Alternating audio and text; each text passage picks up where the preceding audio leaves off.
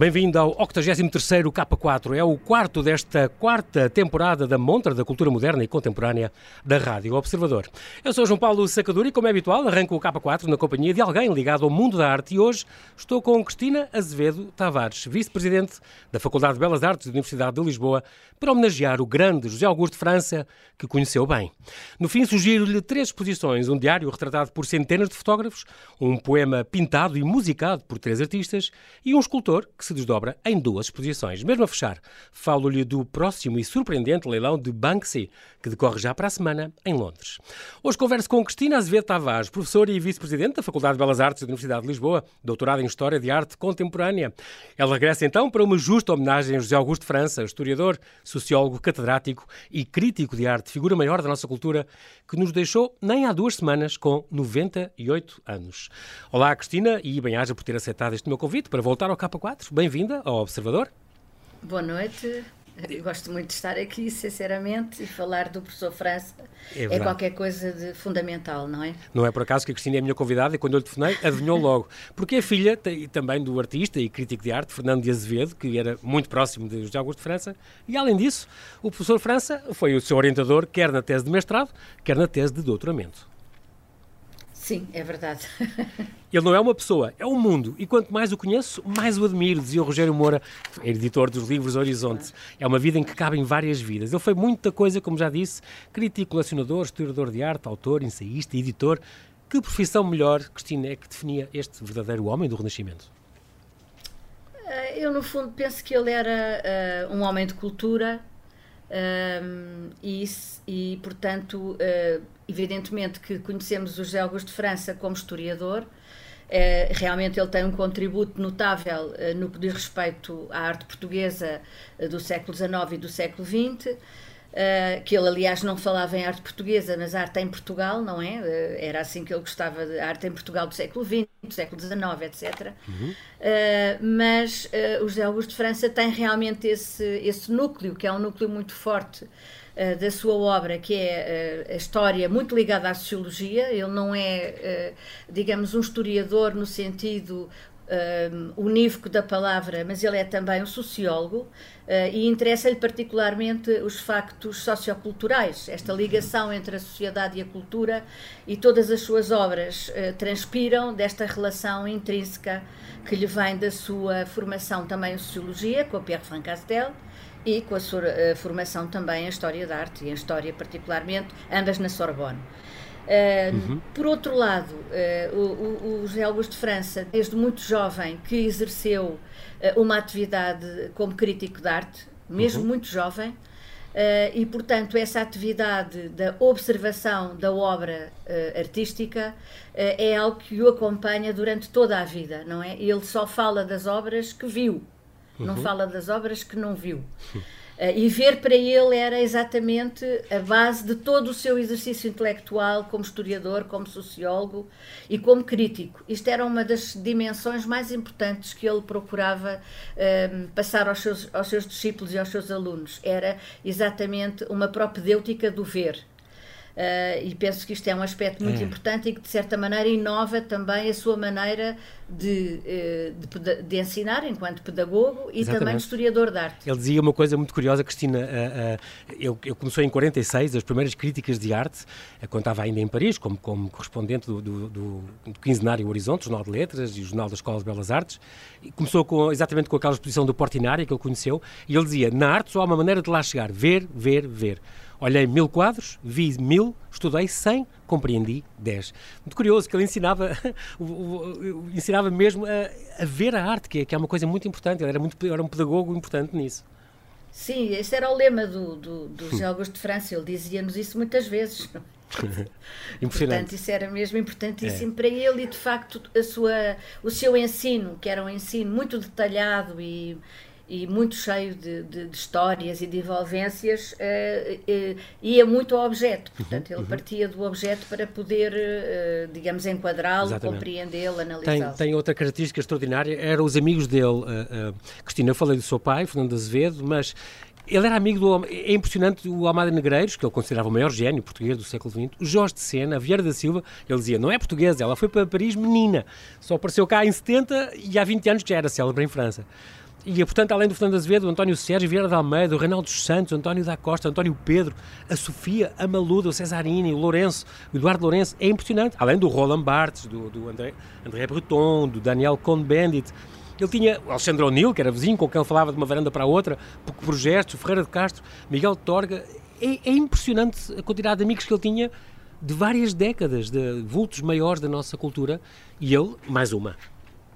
Sim, quer dizer, houve muitos encontros na vida do, do, do professor França, evidentemente, encontros esses uh, devido à sua situação uh, de estar em França de, uhum. de, de, e, e, todas as relações que ele foi estabelecendo, porque ele também foi um homem que viajou muito, não é? Uhum. Uh, mas, sobretudo, porque ele tem também uma vertente que era a, a vertente, digamos, da ligação à cidade de Lisboa, não é? Uh, portanto, esta Lisboa Pombalina e o Iluminismo, que é uma obra fundamental que tem a ver com o doutoramento dele, Exatamente. e depois, mais tarde, a Lisboa História Física e Moral, que ele publica já em 2009, a segunda edição, claro, uhum. a primeira é de 2008. Uh, quer dizer, ele tinha muitos interesses para além daquilo que era uh, aquilo que nós chamávamos e chamamos ainda, enfim, de uma visão genérica, chamada História da Arte Contemporânea, pegando sim, no sim. século XIX e no século XX. Portanto, esse interesse pela, pela cidade que tornou tão célebre o livro dele, 28 Crónica de um Percurso, com as fotografias do Pedro Soares. Uh, mas depois também o interesse pelo cinema, que para ele era muito importante, Exatamente. não é? Através da do Charles Chaplin, Self-Made Man, uh, e, e, os ensaios, e, e, e também um, a crítica de arte, porque ele era, os seus folhetins, as suas crónicas, no fundo tornavam uhum. um homem também do, do, da crónica, do comentário, do cotidiano, portanto, quer dizer, era uma figura muito abrangente. Uh, digamos que havia uma espécie de passagem entre uh, o, o, o, historiador de arte e o sociólogo que depois se ia ligar à crítica e a todas as, enfim, as inúmeras curiosidades que ele tinha. Ele era uma pessoa extremamente conhecedora também da heráldica. Da história de Portugal, era extraordinário falar com ele sobre isso, e depois, além disto tudo, uhum. era um escritor. Ele era um romancista, ficcionista, escreveu exatamente. poesia também, escreveu peças de teatro contos, contos, é verdade. É, é, é impressionante. Um homem muito, muito Portanto, é, é uma figura global, digamos exatamente, assim, que exatamente. atravessa um conjunto de áreas e isso permitiu estabelecer falou, relações. É? falou, falou na Lisboa Pombalina e na arte em Portugal do século XIX, são dois clássicos dele. É engraçado claro. porque ele foi desafiado por, por Frank Anstel, ele, um francês que o desafiou exatamente para estudar a Lisboa Pombalina, para fugir um bocadinho ao barroco, que já estava muito visto claro, e tal, claro. e então ele passou estes quatro anos de doutoramento em Paris e ele próprio dizia: Eu defendo muito o Pombal como historiador, é o grande exemplo de português que ele recriou, não só reconstruiu a cidade, é o mito do Pombal, do trabalho. Uh, e ele defendeu na Sorbonne. Mário Soares atacou por isso, porque ele defendia um ditador. E houve uma colega francesa, uma, uma colega francesa até que lhe caiu em cima. Mas ele, é, ele tornou-se muito famoso também por, por ter estudado a fundo esta arte em Portugal no século XIX, que saiu em 66, portanto já há mais de 50 anos, uh, depois reeditado várias vezes, este livro tão importante, e também porque inventou também este meu mestrado em História da Arte na Universidade Nova, não é? Ele fez escola, deixou marca, ele descobriu o Amadeu, diz que Portugal o tinha tratado mal o Amadeu, o Amadeu, o Rafael Bordal Pinheiro, o Amada Negreiros, foram muitos que ele, que ele no fundo, Sim, valorizou e estudou. E, Sim, não é? e, não, e não só fez isso, como divulgou, quer dizer, para além de estudar, ele divulgou, divulgou por um lado nestes livros, uh, digamos, mais, mais profundos e mais detalhados, como, como acabou agora de referir, uhum. mas depois também havia outras coleções, a Artis, por exemplo, foi uma coleção que ele também uh, desenvolveu nos anos 60, que uh, era um conjunto de monografias, falava do Júlio Pomar, do neorrealismo, do António Exatamente. Pedro, uh, do Amadeu, cá temos, de, de, autores que precisavam de ser divulgados, portanto havia muito na visão dele esta questão da divulgação, não é? E portanto ele também foi diretor da revista Colóquio Artes, como todas as pessoas sabem, Uh, e, e, era ao mesmo tempo de tudo isto um colecionador. Um colecionador cuja coleção, evidentemente, se cruzava com uh, a sua própria dimensão enquanto crítico de arte, uhum. porque, evidentemente, há da parte dos geólogos de França, e toda a gente sabe isso, uma, uma grande eleição pelo surrealismo,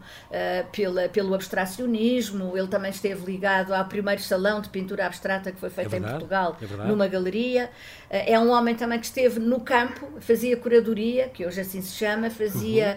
Uhum. portanto, ele tem uma, uma visão muito totalizante e muito englobante do que era um, a produção artística portuguesa e intervinha uh, depois também na secção portuguesa da AICA, da, da, da Crítica de Arte Internacional, uhum, uhum. que foi tão importante, em que ele presidiu a AICA portuguesa durante tanto tempo e ao mesmo tempo também tinha um lugar internacionalmente. Tudo isto, Exatamente. naturalmente, que dá uma abrangência de, de, do, do, professor França de uma maneira. Como é que. Uh, como é que Cristina, como é que ele era como pessoa? A Cristina que teve com ele, que privou com ele muito, eu vi há pouco tempo, um, é isso que ia sugerir às pessoas para verem este documentário, o José Augusto França, Liberdade, Cor de Homem, que passou na RTP2, acho que já se deve poder ver online. Privou de próximo com ele, era grande amigo do seu pai. Uh, como é que ele era como pessoa? Eu tenho dificuldade em, em caracterizá-lo, uma vez que eu tenho uma relação de amizade muito grande com ele e, uhum. e portanto, é difícil uh, distanciar dessa amizade, não é? Portanto, mas era uma pessoa com um trato difícil, não era uma pessoa fácil. Uhum muito exigente como, como professor e como pessoa, também uma pessoa de uma extrema exigência, não é? Uhum. Uh, uma, pessoa de uma, muito metódica, uh, era uma das grandes qualidades do professor França, era uh, o seu método, a sua exigência de prazos para cumprir, quer fosse na faculdade, quer fosse nas pessoas que lhe entregavam os artigos que ele tinha depois de publicar, e digamos que era essa metodologia que ele tinha na sua própria vida, esse rigor que lhe permitia aproveitar todo o tempo do dia para fazer múltiplas tarefas que a nós nos parecem impensáveis, mas uhum. que ele dividia uh, sistematicamente e podia, em si, uh, desenvolvê-las. E isso era, um, era algo que ele passava também muito a, a, todos nós, não é? Que éramos mais uhum, jovens uhum, e que estávamos uhum. no início de um trabalho e que realmente ele tinha uma metodologia e uma sistematização extraordinária, o que era muito irritante para muitas pessoas.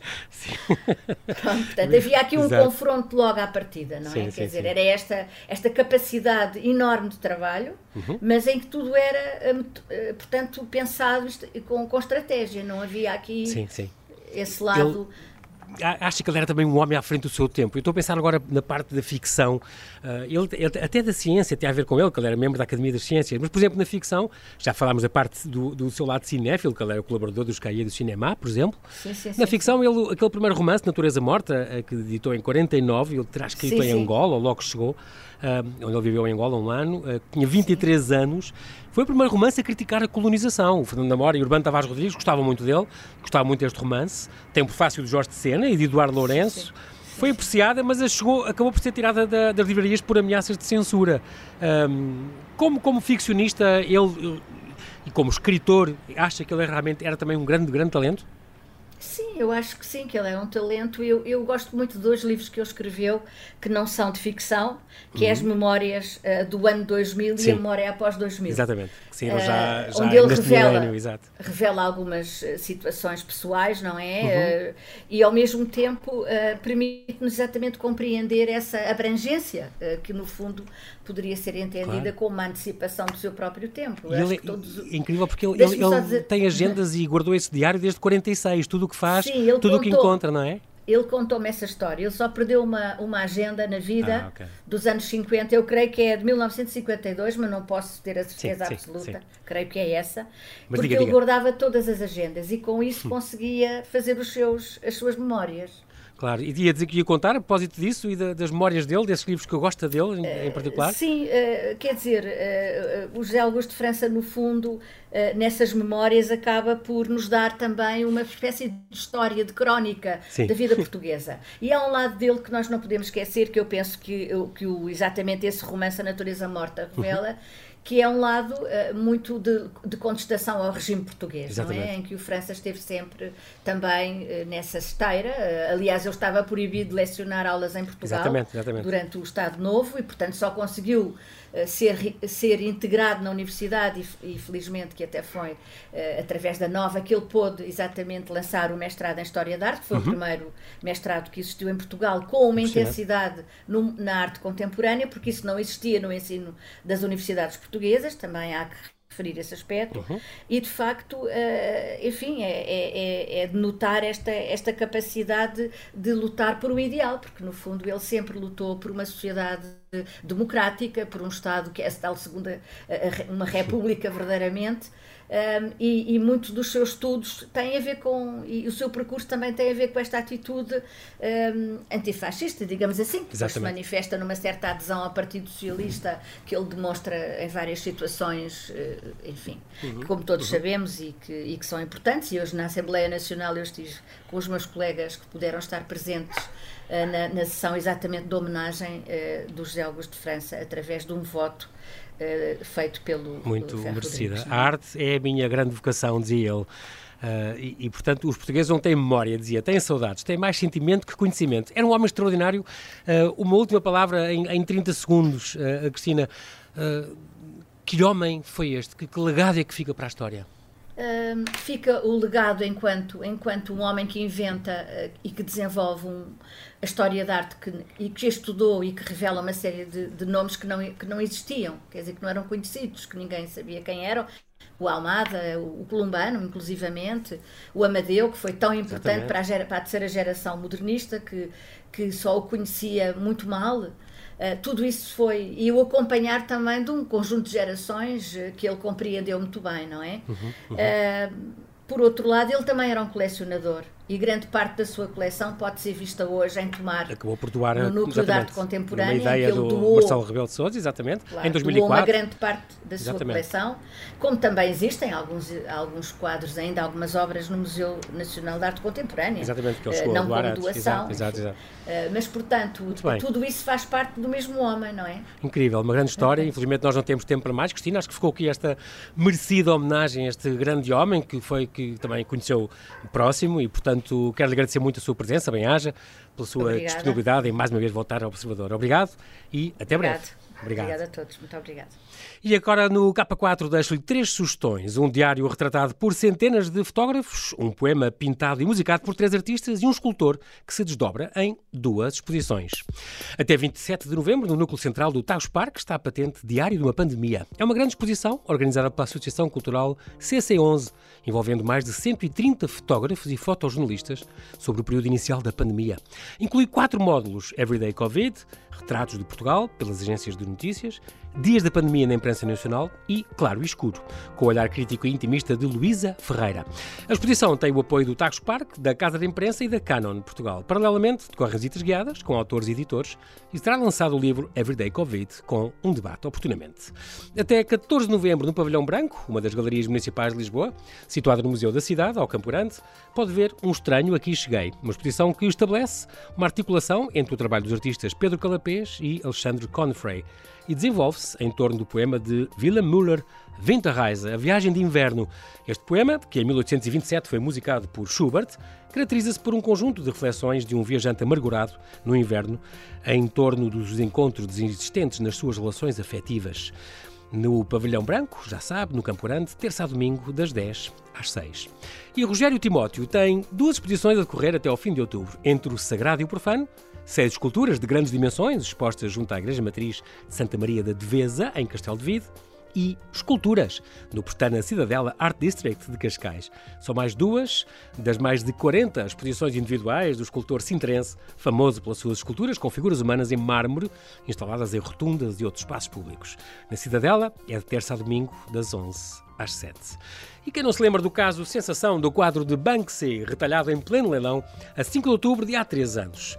É verdade, em 2018, a obra do mais famoso street artist do mundo, chamada Girl with Balloon, rapariga com balão, em português, autodestruiu-se parcialmente em público e em direto, depois de ter sido vendida por 1,2 milhões de euros na Sotheby's Londrina.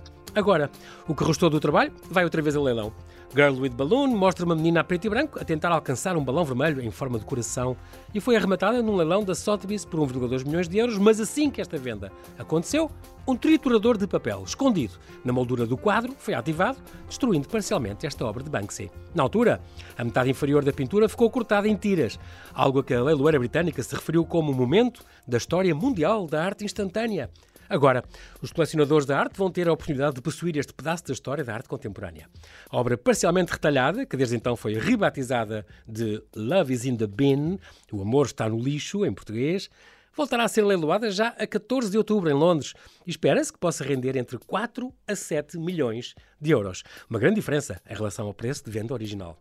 Antes do dia D, a peça de Banksy será ainda exibida nas sucursais da Leiloeira em cidades como Hong Kong, Taipei e Nova York.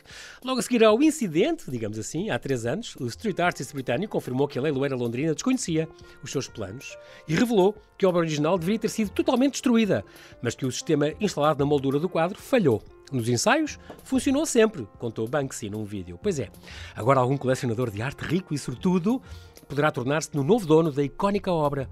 Bom, a não ser que o artista britânico faça outra vez das suas. É tudo por hoje. O 83º K4 fica por aqui. Bom fim de semana e boas exposições. Eu sou João Paulo Sacadura. Conto consigo no próximo K4, aqui na Rádio Observador.